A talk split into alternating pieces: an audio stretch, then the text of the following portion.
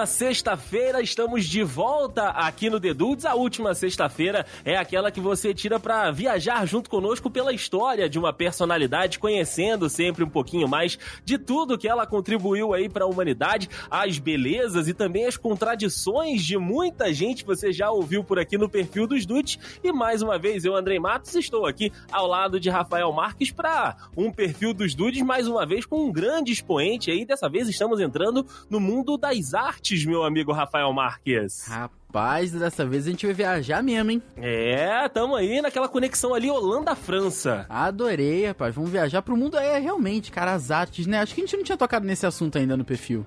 É, acho que é a primeira vez que a gente tem aí um, um, artista plástico, vamos colocar assim. É verdade, que os outros são artistas de seus próprios spots, é, vocações. Agora temos um artista plástico mesmo da, das obras, as obras de arte.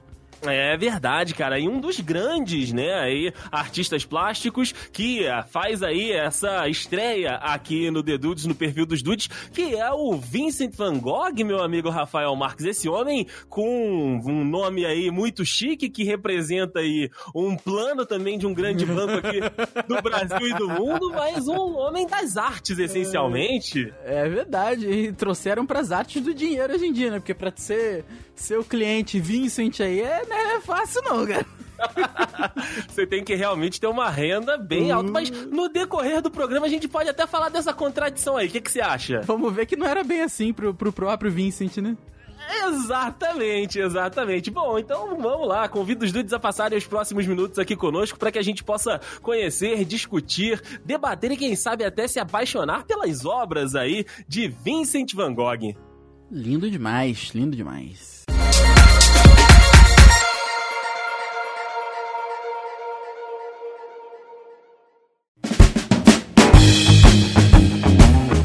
O Vincent Willem van Gogh, cara, nasceu em 30 de março de 1853 na vila de Brabante, de, Zuder, de Zunderg, no sul da Holanda. Ele era membro né, de uma família com condições financeiras. Ele teve cinco irmãos, sendo três mulheres e dois homens.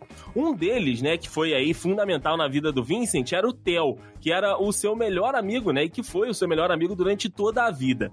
O interesse né, pela arte teve início ainda na infância, o qual era encorajado pela mãe.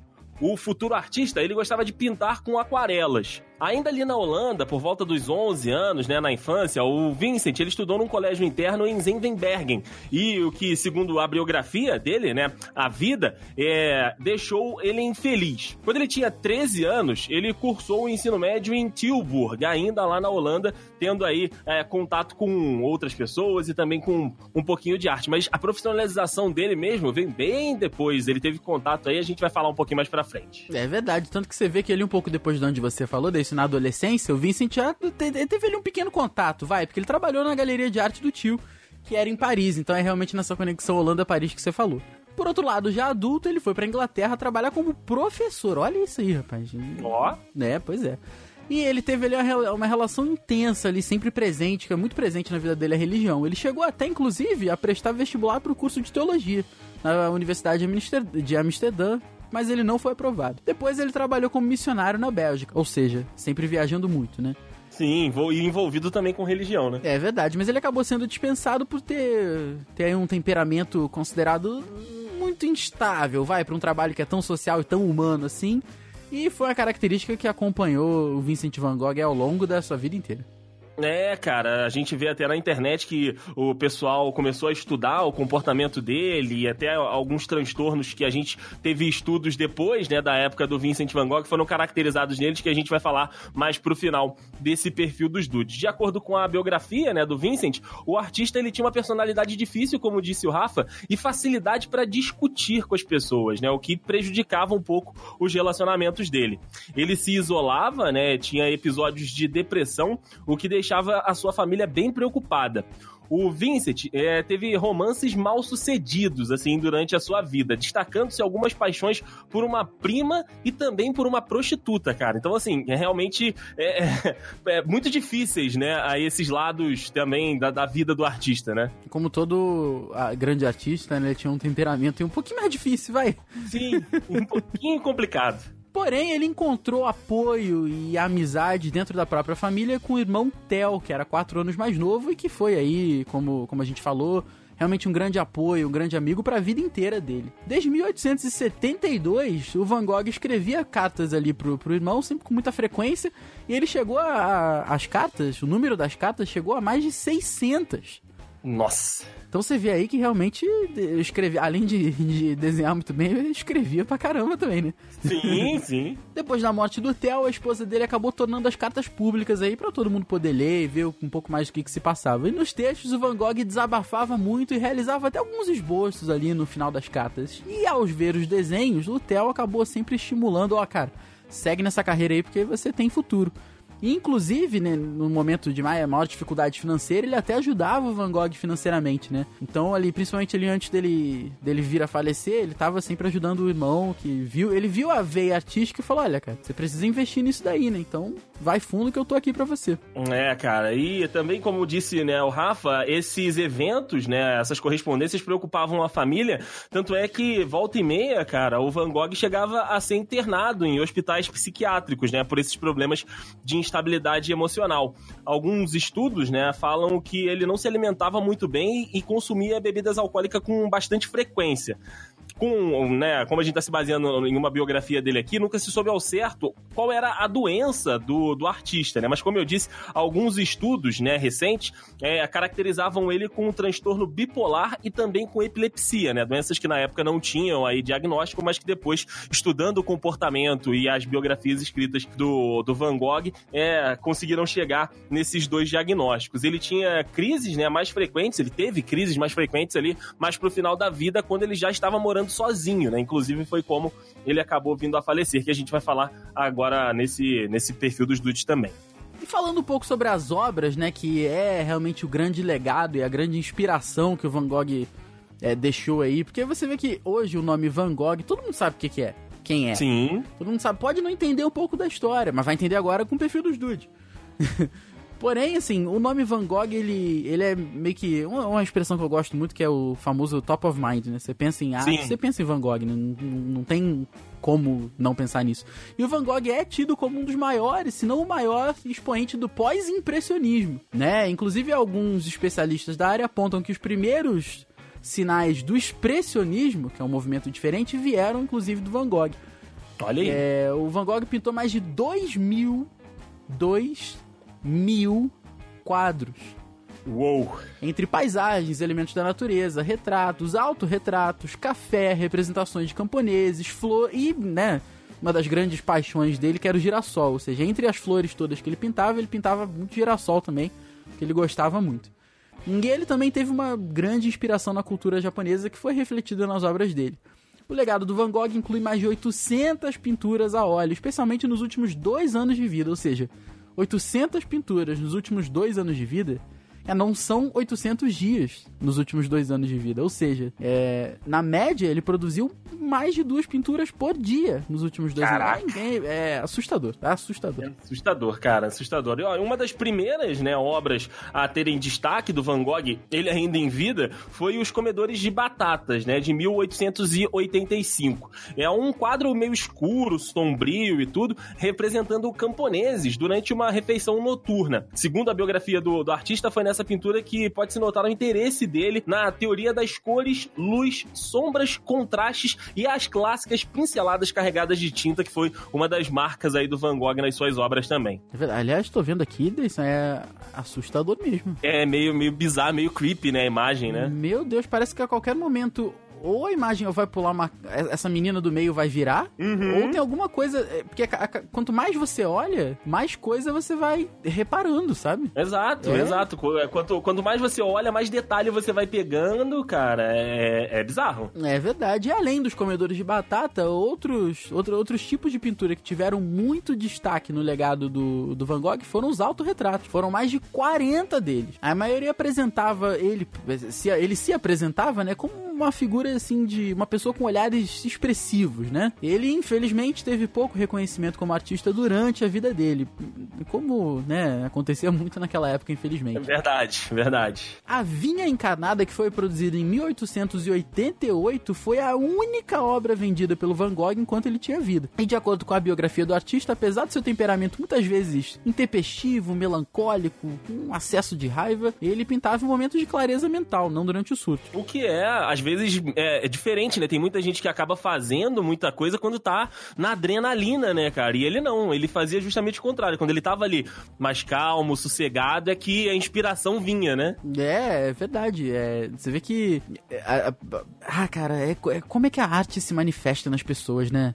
Muito louco, né? Ele tinha vários aí, como você falou, vamos de repente pegar um pouco pesado, mas dizer que algumas disfunções mentais. Na hora que, que a cabeça dele falava assim: Quer saber? Vamos fazer arte, literalmente? Exato, saía, saía exato. tudo que saía. Pois é. E Rafa, um dos autorretratos muito famosos, né, do, do Vincent Van Gogh é, é um que ele tá com a orelhinha enfaixada, né? Porque também ele é muito conhecido por esse episódio, né? Aí, É de ter cortado a orelha, de ter aí mutilado o seu próprio corpo, enfim.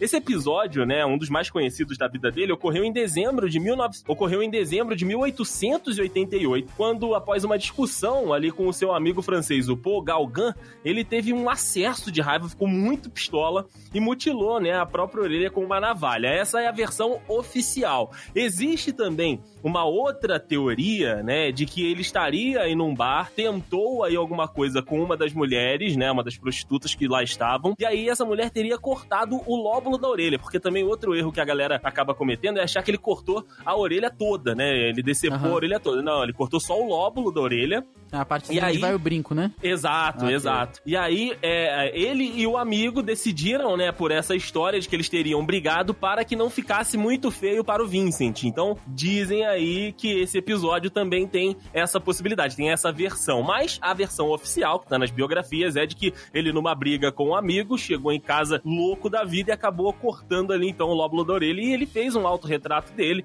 né, com, com a cabecinha ali enfaixada, com a orelha enfaixada, que também é uma da- das pinturas mais conhecidas aí, também como ele ficou conhecido, né, assim, essa, esse acesso de loucura que ele teve nesse, nesse momento. Rapaz, imagina, você, um dia você ficar tão pistola, tão irritado que você corta um pedaço da sua própria orelha. Hum, Muito louco, cara. É. Segundo os estudos, um ano depois ali dessa briga, em 1889, o Van Gogh se internou voluntariamente em um asilo para doentes mentais situado em Saint-Rémy-de-Provence. Olha, Você seu tem? francês está maravilhoso. Né, não imagina se eu não coloquei no, no Google. Jamais colocaria no Google Tradutor antes pra ver como é que vai. como você pode perceber, Dude, pelo meu francês maravilhoso, foi na França, né? que ele se internou. E na ocasião ele pintou algumas de suas obras de maior renome. Entre elas, A Noite Estrelada, que é um quadro maravilhoso. É verdade, cara, é muito bonito e o pessoal também é, usa, né, a noite estrelada de conceitos matemáticos, né, cara, ali, questão, né, de interpretações e tudo, inclusive tem um problema, agora eu não vou me lembrar aqui qual o nome, de que tá presente nessa pintura e de que até hoje não tem solução. É mesmo? É, cara, é encontrado na obra do, do Van Gogh. Então, assim, você vê que pode, pode até ter sido, não, não, não ter sido de propósito, mas que tá presente ali, tá. Mas que tá ali, tá. Que aconteceu, aconteceu. Exato, cara, o que aconteceu, aconteceu. E eu- esse quadro é muito bonito de fato. A Noite Estrelada tá onde? Tá no Louvre? Vamos ver aqui onde. Ou tá no Olha. museu dele lá na, na Holanda. Vamos só dar essa conferida aqui, ó. Pintura de Vincent Van Gogh está no MoMA. Então, esse tá, não tá no museu dele, que tem lá na Holanda. É, que inclusive a, a Thaís me falou que, que visitou lá, Rafa, e é, é um prédio, assim, fininho, só que muito alto. Porque lá na, na Holanda tinha na época, ou ainda tem, agora não me lembro, um, a- o IPTU deles cobra por largura, né? Por ser um país bem pequeno. Então, eles faziam geralmente prédios mais curtos, mas muito altos. Olha aí. Então tem aí essa. E também era a casa, né? Onde ficava a casa do Van Gogh. Então é um museu lá que vale a visita. Ah, cara, maneiro mesmo, porque eu botei aqui Museu Van Gogh, tem, fizeram um outro museu. Ó. Que hoje em dia com, com umas paradas mais, mais modernas, assim. Maneiro, maneiro. Maneiro. No dia 27 de julho, meu amigo Rafa, de 1890, o artista estava ao, ar- ao ar livre, né, em Uvers, em Val na França, quando resolveu atirar no próprio peito. Essa também é uma das versões sobre a morte do Van Gogh. Mesmo ferido, né, ele foi pra casa e depois acabou sendo encontrado pelos amigos e levado ao hospital. Os médicos na época não conseguiram retirar a bala, né, do corpo do, do Van Gogh e ele acabou morrendo dois dias depois, em 29 de julho de 1890. Ele foi enterrado então no cemitério de Uvers e depois, né, da, da sua morte virou o que virou pra gente hoje. Eu falei que é uma das versões porque a outra versão, né, sempre tem aí dois lados da história. verdade. Dizem as lendas, né, e as teorias da, da conspiração que o Van Gogh teria sido baleado por duas crianças. Ele Meu estava nos campos de Uvers, encontrou aí dois garotinhos que tentaram roubar o Van Gogh, eles acabaram, né, ali conseguindo e atirando, matando o artista. Então, assim, também é uma das versões que tem sobre a morte dele. Mas o certo é que ele foi, né, enterrado lá no cemitério de Uvers e depois da sua morte, cara, virou um fenômeno, foi reconhecido aí por diversas, diversas galerias, por todo mundo no mundo da, da, da pintura e das artes e é, como o Rafael disse, um dos top of mind, né, dentro aí desse escopo. Eu acho que junto com ele ali você pode colocar o Da Vinci e um Michelangelo, talvez, cara. Mas não verdade. foge muito disso. Existem outros, claro, grandes artistas, mas aquele que você pensa como referência dentro daquele setor de atuação, ele com certeza tá ali nesse top 3 aí. É verdade. Desse eu gostei muito desse perfil, porque eu não fazia ideia. A arte não é muito a minha área, mas você lê, você entender um pouco mais do que, que se passa na mente de uma pessoa que era um gênio na sua arte, é muito legal. Gostei de verdade. Sim.